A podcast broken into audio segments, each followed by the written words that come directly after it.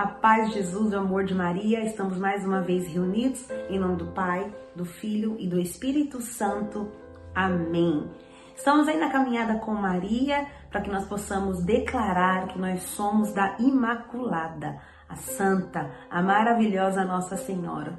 Ontem fizemos uma oração, fiz uma oração com vocês e hoje vamos iniciar é, a meditação das sete dores de Nossa Senhora as sete dores que ela viveu durante a sua vida e que é uma devoção, né, da Nossa Senhora das Dores. Existe o terço das sete dores. Se você procurar aí no Google, você vai achar em que você medita as dores de Nossa Senhora. E é uma promessa também para que, aqueles que são devotos, né? Existe a promessa a Santa Brígida e a promessa também a Santo Afonso de Ligório, que é este livro aqui, que também estou meditando, são as glórias de Maria que são as frases da, da oração Salve Rainha, que ele medita em cada uma, e lá no finalzinho do livro ele fala das dores de Nossa Senhora de uma maneira muito profunda, muito linda, muito sábia.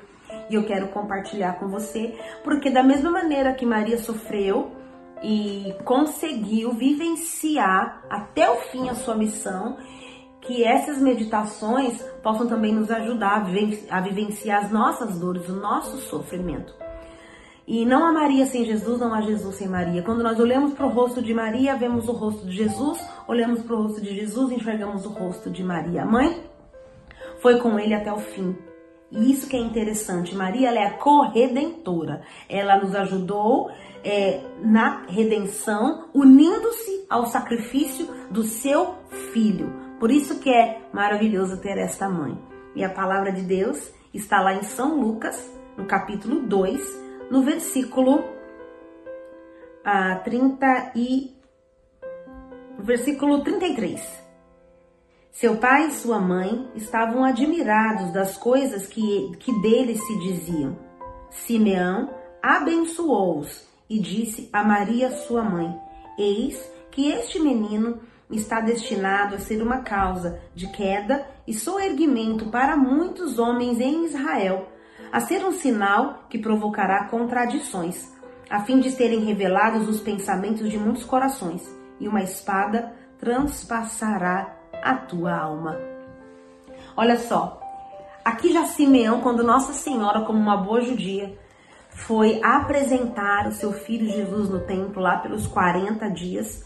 Ela foi até o templo apresentar Jesus, oferecê-lo ao Senhor.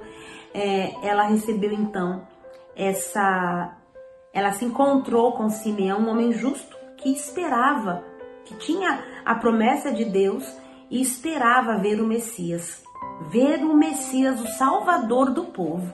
E quando ele encontrou com Nossa Senhora e São José, que ele olhou para aquela criança, ele abençoou. Primeiro disse que ele poderia morrer em paz, que os olhos dele havia visto a salvação. Ele era o Messias. E aí então ele disse essas palavras para Nossa Senhora, que o menino seria motivo de contradição, de soerguimento, né, e de queda, e que uma espada transpassaria a alma dela. Essa foi a primeira dor de Nossa Senhora. Porque olha só, quando nós estamos grávidas, o que, que nós esperamos do nosso filho? Não só a mãe que carrega no ventre, mas também o pai. O que, que nós esperamos para uma criança? Tudo de mais lindo, um futuro mais lindo e brilhante, ah, um futuro cheio de alegria, felicidade, sucesso, paz, fé. É isso que nós esperamos. Nós nunca, não vejo nenhuma grávida desesperada sofrendo porque ela vai saber que seu filho vai sofrer, que ele vai ter um câncer ou que aos cinco anos ele vai ser atropelado de um carro. Nós não pensamos nada disso. Deus não nos permitiu isso, Deus não permite isso. Deus não permite que nós saibamos do sofrimento antes que ele aconteça. E na hora do sofrimento, o próprio Senhor envia a graça necessária para aquele sofrimento.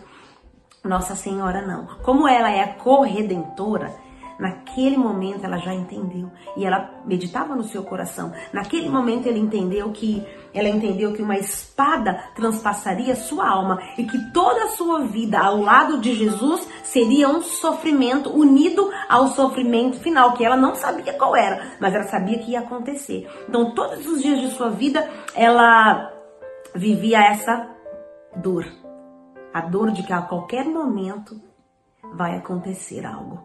E a qualquer momento a, a profecia vai se cumprir. A profecia de Isaías que dizia que ele seria tão machucado que não conseguiríamos nem ver a sua feição. Ele ficaria totalmente desfigurado. Você imagina para uma mãe, sabendo da profecia, Maria era uma boa, a, ela meditava na palavra.